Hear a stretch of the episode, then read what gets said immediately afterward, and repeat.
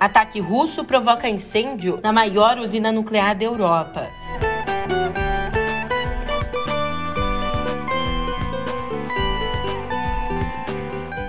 Sem acordo de paz, Rússia e Ucrânia concordam em formar corredor humanitário.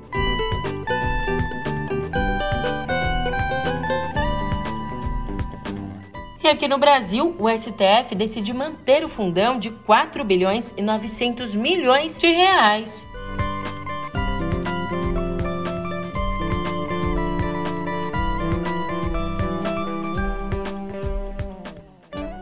Um ótimo dia, uma ótima tarde, uma ótima noite para você. Eu sou a Julia Keck e vem cá, como é que você tá, hein? Pois é, a gente continua vendo os esforços por um cessar-fogo na Ucrânia. Mas até agora. Bom, fato é que voltou a subir a temperatura do conflito. E eu te conto essa e outras notícias no pé do ouvido.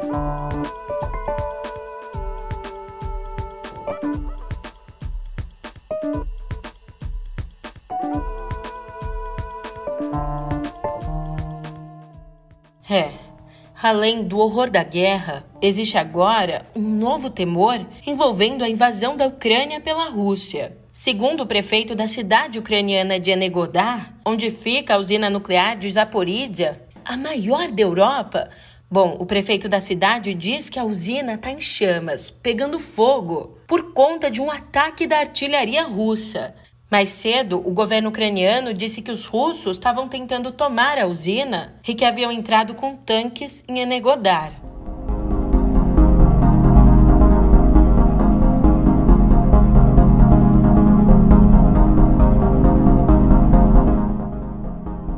Começou nessa noite, horário de Brasília, e terminou ali no início da madrugada. Segundo funcionários, o fogo já foi extinto, tá? Esse clarão aconteceu longe, de certa forma, de um dos seis reatores. Apenas um estava funcionando ali no momento é, desse ataque. Autoridades locais dizem que não houve radiação, que os níveis de radiação continuam controlados por ali, mas fato é que as tropas russas já tomaram o controle dessa usina nuclear. O que especialistas em guerra têm dito? Que, na verdade, essa tomada aqui dessa usina, além, claro, de demonstração de poder, é uma forma de acabar com a energia de várias cidades da Ucrânia e, mais uma vez, atacar de outra forma. Enquanto isso, sem a perspectiva de um cessar-fogo, chegou ao fim o segundo dia de negociações entre representantes da Ucrânia e da Rússia. Pelo menos, os dois lados concordaram em criar corredores humanitários para a saída de civis ou para o abastecimento daqueles que ficam com a entrada de mantimentos. E diante do impasse, diante do recrudescimento da ofensiva russa, o presidente ucraniano Volodymyr Zelensky conclamou a Vladimir Putin a uma negociação direta.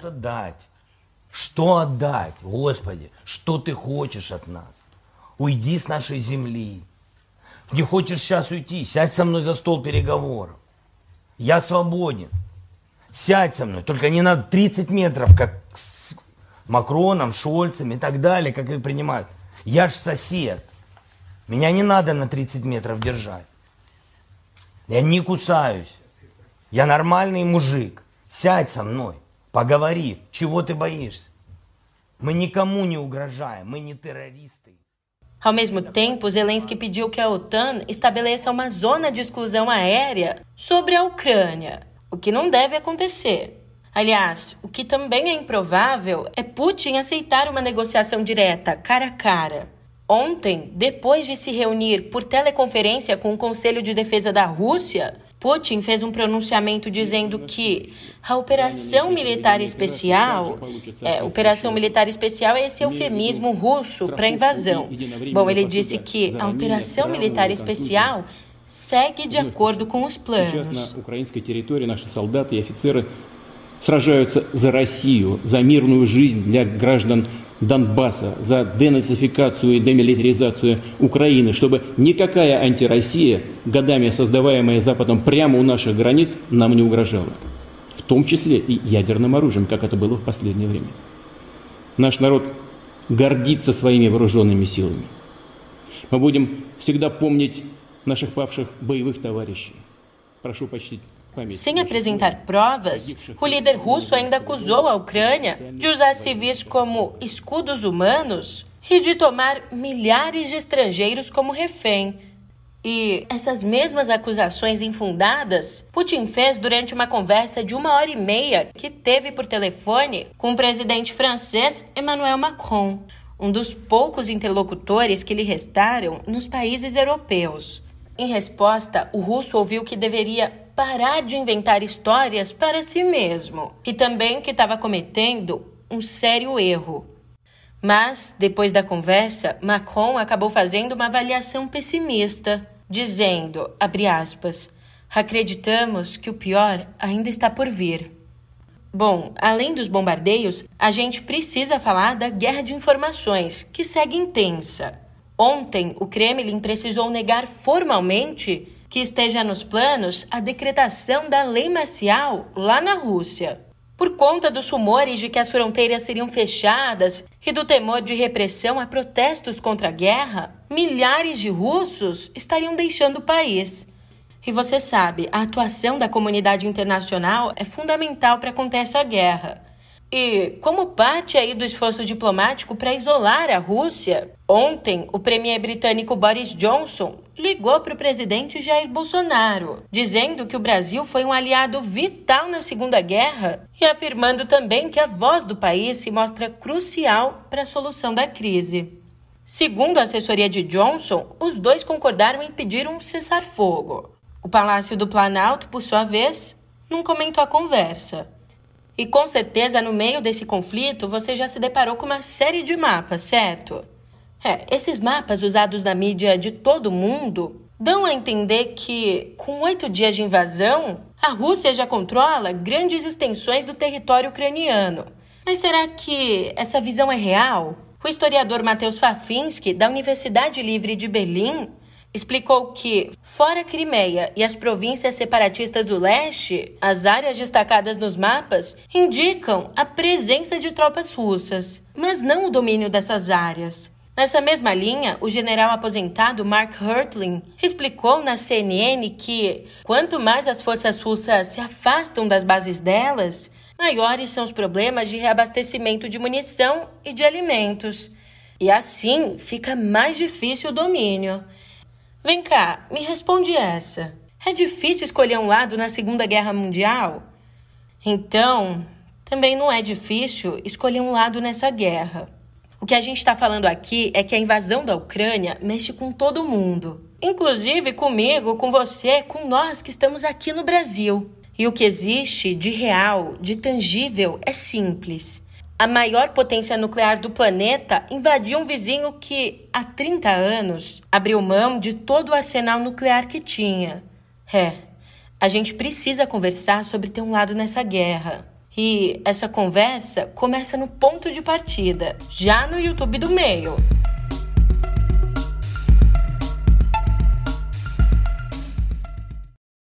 Chegando ao Brasil, o grande destaque do noticiário político fica por conta do Supremo Tribunal Federal. Isso porque, por mais que tenham criticado o valor, ontem os ministros da corte decidiram manter o fundo eleitoral de 4 bilhões e 900 milhões de reais, aprovado pelo Congresso para o pleito desse ano. O placar terminou em nove votos a dois. O relator André Mendonça considerou o valor inconstitucional por ferir o princípio da proporcionalidade. Mas esse posicionamento dele só foi acompanhado pelo ministro Ricardo Lewandowski. Todos os outros membros do Supremo argumentaram que o estabelecimento do fundo é uma prerrogativa do legislativo, não cabendo ao judiciário intervir.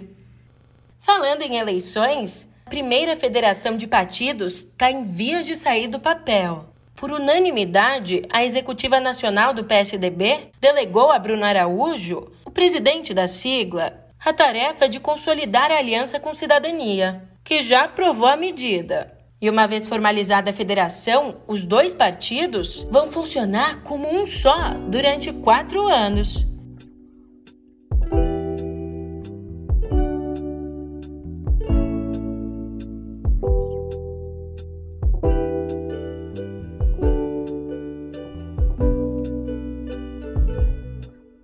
É, a gente piscou e o final de semana chegou. Por isso, agora tá na hora da agenda cultural. Anota aí.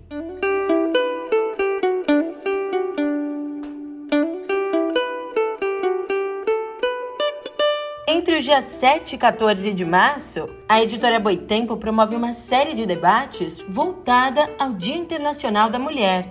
E esses debates contam aí com a participação de pesquisadoras como Eunice Ostrensky e Maria Lígia Quartim de Moraes. Antes disso, nessa sexta agora, a filósofa Isabel Loureiro oferece uma palestra sobre a intelectual e revolucionária Rosa Luxemburgo. E pertinho também, nesse domingo, sob a regência de José Soares, obras de Bach, Mozart, Beethoven e Wagner estarão no Concerto para a Juventude, que será transmitido pela Filarmônica de Minas Gerais. Agora, direto do Salão Nobre, a Escola de Artes Visuais do Parque Lage transmite na segunda-feira uma aula aberta da artista Annabella Geiger sobre as relações entre o corpo e a cartografia ali na produção dela.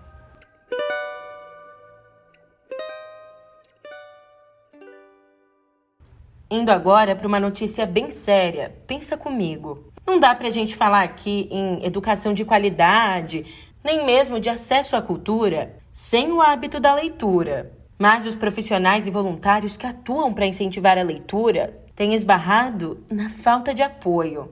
De acordo com a pesquisa Brasil que Lê, divulgada ontem, existem 382 projetos de estímulo à leitura aqui no Brasil. Só que essas iniciativas não recebem recursos do governo federal. E isso apesar do Plano Nacional do Livre da Leitura ter sido aprovado lá em 2019. Aliás, quase 40% desses projetos são bancados ali pelos próprios voluntários, ou seja, eles tiram dinheiro do bolso para manter os projetos de pé. Não contam com qualquer tipo de financiamento, de apoio externo ao todo, esses projetos beneficiam aí cerca de 220 mil pessoas, sendo a maioria dessas pessoas estudantes. E escuta bem esses nomes: Chico Buarque, Gilberto Gil, Ludmilla, Racionais, Elza Soares e Paralamas. Pois bem, esses nomes são alguns dos muitos representantes das mais diversas vertentes da música brasileira que estão ali no Programa Musical 2022, produzido pela HBO Max. Com a estreia prevista para o dia 11, o programa em três atos homenageia a Semana de Arte Moderna de 22 e foi concebido por Monique Gardenberg. O trailer dele foi divulgado ontem. Escuta só um trecho.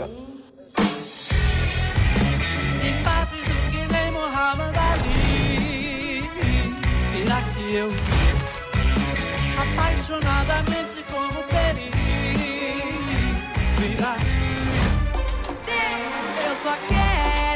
ser feliz. Andar tranquilamente na favela onde eu nasci. É.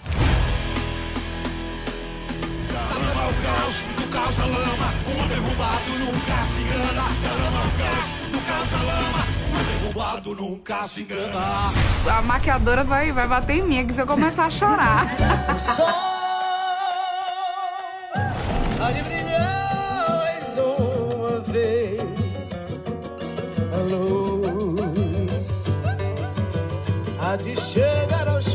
Corações. Pô, arrepiado.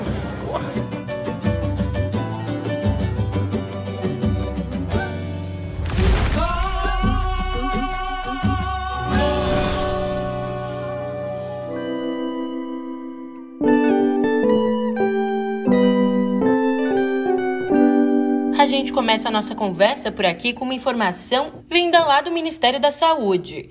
Acontece que a pasta tem estudado rebaixar a Covid de pandemia para endemia. Para te dar um contexto aqui, a classificação pandemia foi estabelecida pela OMS. Já a definição endemia, que o Ministério da Saúde quer adotar, engloba as doenças recorrentes ou localizadas. Essa informação de que o Ministério da Saúde está estudando a mudança foi dada pelo próprio presidente Jair Bolsonaro e ainda confirmada por outras fontes da pasta. De acordo com Rosana Leite de Mello, a secretária de enfrentamento à Covid, essa decisão deve sair em três semanas, depois de serem consultadas as secretarias estaduais de saúde.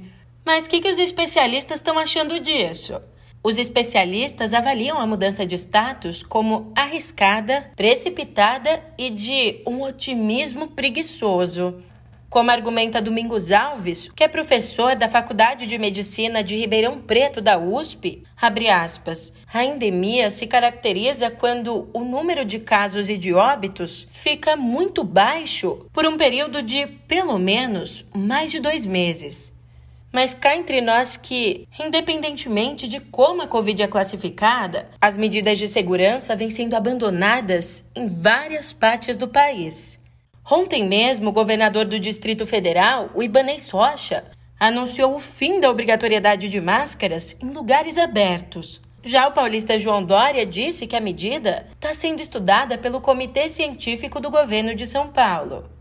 Bom, ao menos pela primeira vez desde janeiro, ficou abaixo de 500 a média móvel de mortes pelo coronavírus. Na quinta, foram registrados 594 óbitos, o que levou a média para 451. E esse número representa um recuo de 46% em relação ao período anterior. Agora, uma despedida. Morreu aos 80 anos, no Rio de Janeiro, o engenheiro nuclear e físico Luiz Pinguelli Rosa. Considerado um dos maiores especialistas em energia de todo o país, ele foi presidente da Eletrobras entre 2003 e 2004 e também foi diretor da COP UFRJ. Pinguelli passou mais de um mês internado com Covid. E mudando de assunto, no Brasil, a geração de eletricidade a partir de energia solar ultrapassou a potência de 14 gigawatts, superando assim a potência instalada da usina hidrelétrica de Itaipu. Esse número vem do mapeamento da Associação Brasileira de Energia Solar Fotovoltaica. Aliás, esse número aí de 14 gigawatts leva em conta 9,4 gigawatts gerados por instalações de pequeno porte, como os painéis solares ali nos telhados das casas. E também leva em conta 4,7 gigawatts de usinas de grande porte e a expectativa é alta. A expectativa é que a potência instalada de energia solar cresça 90% só esse ano.